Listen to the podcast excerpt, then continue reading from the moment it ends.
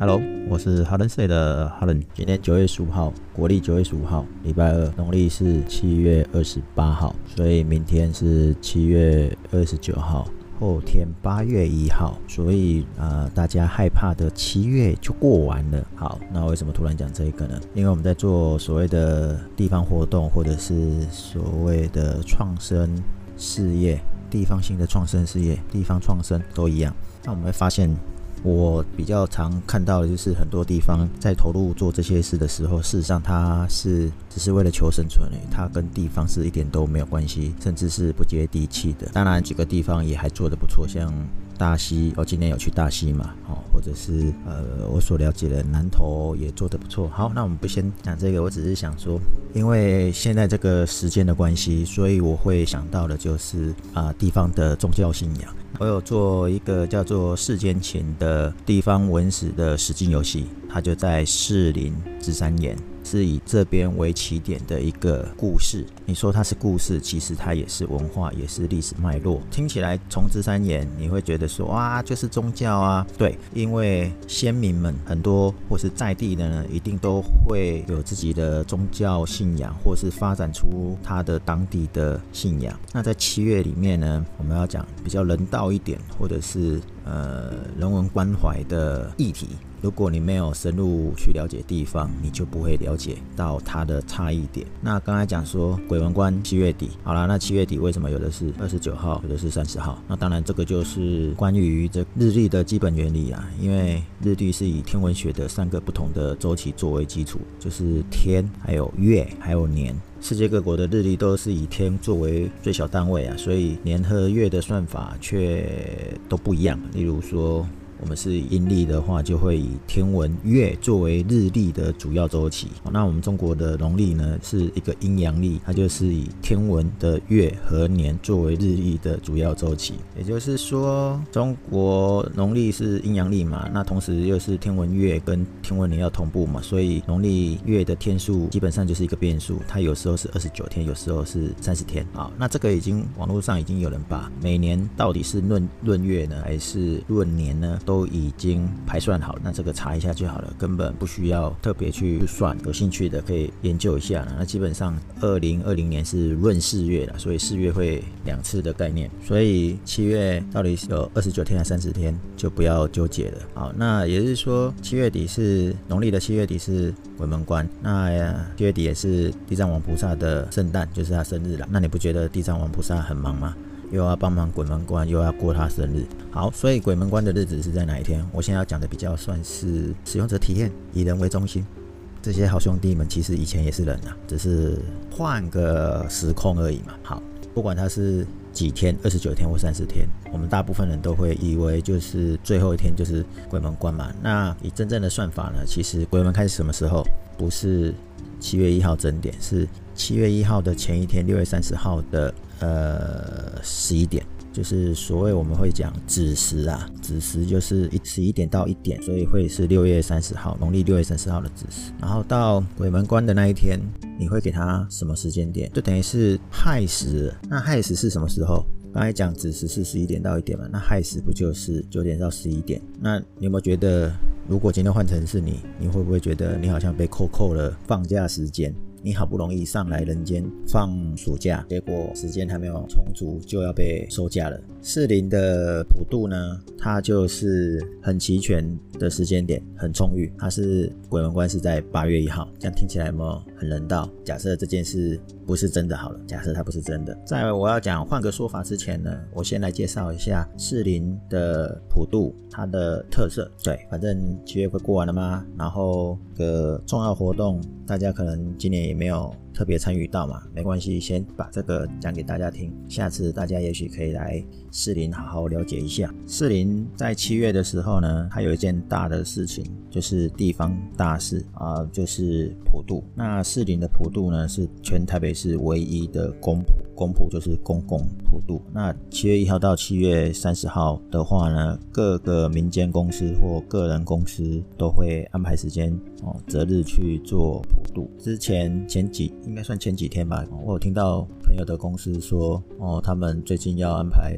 普渡，我就听不对啊，都已经过了农历的七月十五啊，不对啊，都过了农历七月十五啊，再安排普渡做什么？不是说不可以，是大家都会安排七月十五，那你怎么会排在这么后面呢？所以如果没有要认真、很虔诚的看待这个事情啊，那干脆不要拜好了，真的。那所以刚才讲说士林很看重这件事，其实有一些原因的。第一个就是当年台湾这里士林有发生的张权械斗，而且十三惨重，算是重大的决斗场啊。士林整个街道被毁灭、火烧啊，所以死伤很重。那第二个呢是林爽文事件，它是逃跑路线，所以这边又发生了战乱，所以又死了一些人哦。这个时间的顺序刚好相反了。当然，这两个重大的事件，再加上传统的台闽地区啊，都把七月当成这个鬼月嘛，所以要普渡嘛。那当然，这个可以再查证一下。什么叫查证一下？其实呢，早期这个月份呢，为什么被称为吉祥月？是因为它是来自于佛教。那佛教它是传承这个遵循印度的习俗，以七月十五号为盂兰盆节。那根据佛祖统计的这本书的记载呢，梁武帝的时候呢，就有设这样的法会。梁武帝就是魏晋南北朝的梁国的开国开国皇帝了。这样有点讲历史故事。那不管怎么样，就是至少明朝以前呢，所谓的中元节呢，开始只有几天是办这样的活动，后来呢十五天，现在是一整个月。所以在明朝以前，这个算是很常态的。那鬼月这个名词应该就是明太祖，那个明太祖是那个朱元璋他搞的，因为为什么？因为他很相信风水，所以认为七月是好的月份，所以他要专属，所以他派那种道士啊，到处散播假的消息，告诉大家说，哦，七月是不好的日子啊，是鬼月啊，所以大家都不要在这里做什么事情。结果呢，他们自己都在这个月份自己享用一些特别的日子。好，再收回来，普渡这件事呢，刚刚讲说士林的普渡呢，是台北市唯一的公。公然后这个呃四林的普度的范围呢，是由四角头轮子的四角头，就是现在的四十九个里哦，不过是用芝山岩会济公当代表，就是等于是挂名由芝山岩会济公当代表这四个角头，四个角头不是那个流氓的角头啦，四个角头怎么来的？来解说给大家听。四个角头呢，根据这个地方耆老的传说，个清朝咸丰年间，四林基本上是漳州人啊，那跟蒙甲，蒙甲就是现在的万。大龙洞，大龙洞那边都是同安泉州啦。那现在的设置虽然好像是士林区，可是当时比较靠近大龙洞，所以都是同安泉州人，所以常常械斗嘛。啊，为了自保呢，所以一定会有一些人联合嘛。所以有几个地方是联合起来，所以当他们做普渡的时候呢，也是一样联合普渡。所以一个叫山顶，然后接仔，然后石牌，还有三芝兰。我用台语念给大家听，可能会比较有感觉。刷定。抓定的是现在的阳明山山区啦，街仔的街啊，街啊就是除了士林夜市附近的。街道以外，再来就是现在的士林捷运站出来前面那一条，这叫给啊，就是现在士林区的仁永里、跟义信里还有福德里。然后呢，再来就是石牌，啊石牌就是现在石牌。三芝兰呢，就是现在的天母跟南雅。那这四个角头的保证，保证就是相当于现在的里长，他们决定发起了这个普渡。然后刚刚讲了普，他的普渡是因为以前的当权械斗嘛，所以为了要安抚这些阴间的好兄弟嘛，祈求地方的平安嘛，所以祭拜就大家联合集中起来，同一个日子跟地点来来拜拜嘛，然后由这个四个角头来来轮值。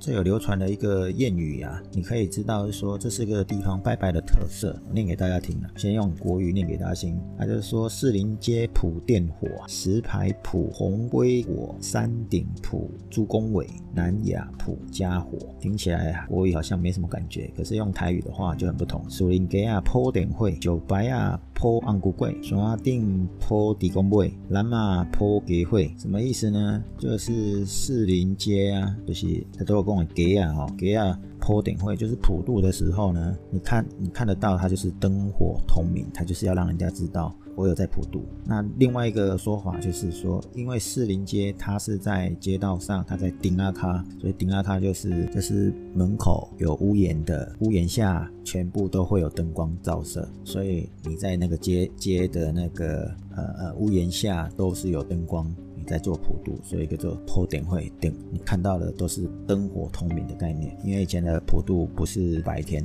其实它活动从白天开始，然后真正拜拜它是在傍晚的时间。那以前傍晚不是像现在那个这么容易有灯，所以在街道上呢，所谓的街道就是闹区啦，它才会有电灯。好，那石牌九白啊，破安菇柜。红菇柜通常也就是拜拜才会弄的的一个拜的一个东西。那安菇柜是用什么做的？米做的。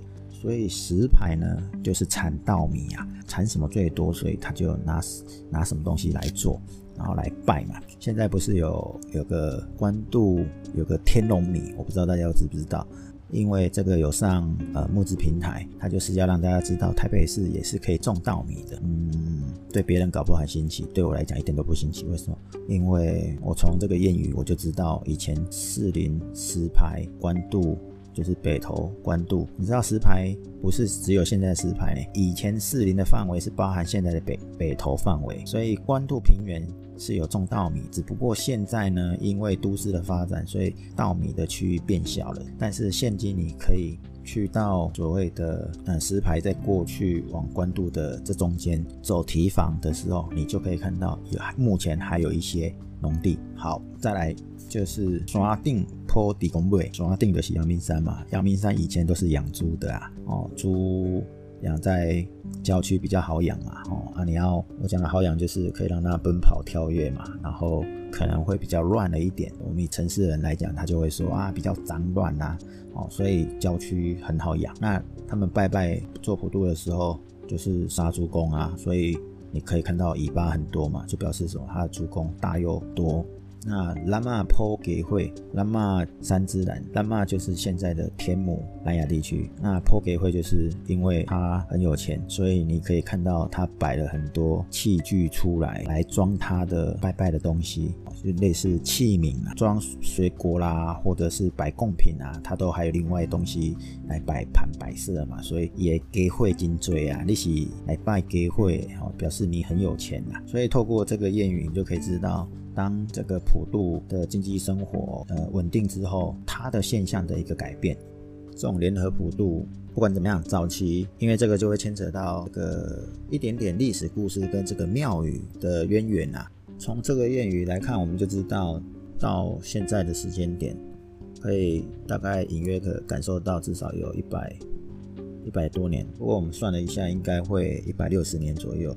所以早期都是在联合这种联合普渡都是在芝山岩会济宫。那后来有一年是是做台风，所以把东西搬到山上有点不方便，所以看看是不是能在山下的慈贤宫来做。那当时有地方的名望人士潘永清先生来帮忙协调。所以后来都在士林的慈贤宫来来办理这个普渡，结果这样一办又办了一百多年。后来又有人认为慈贤宫的位置太窄太狭小，不方便办普渡的祭典，因为这也跟时代演进有关，城市的改变嘛。所以两千零二年轮值到三之然，轮值直角就是直直星的概念啊，直年直月哦，他们来担任主办普渡的活动，三之然的。当时是由里长代表，然后来哇，不会看能不能说搬回去回济公嘛？结果波波不会啦，所以他就继续办啊。然后又四年之后呢，又轮到三之然，又再跟大木工拔一下龟哦。这下他同意说，那个芝山岩的山下有个叫做石头宫，那就是啊宫庙叫圣佑宫，所以就是在那边办。就办完之后呢，以后就是在山上的回济宫了。当然，中间还是一样嘛，就是共视觉嘛。刚才讲四角头四十九个里里长，他们有共识，就是回到这个日三岩办嘛，所以就到现在。所以你看，从二零零七年之后到现在，就就十几年，就回到四零日三岩会济公来办。那士林会济宫是在讲士林发展史的时候是很重要的一个信仰中心，也是宫庙。那士林三大宫庙之一，除了会济宫以外，还有神农宫跟刚刚有提到的半普渡的慈仙宫。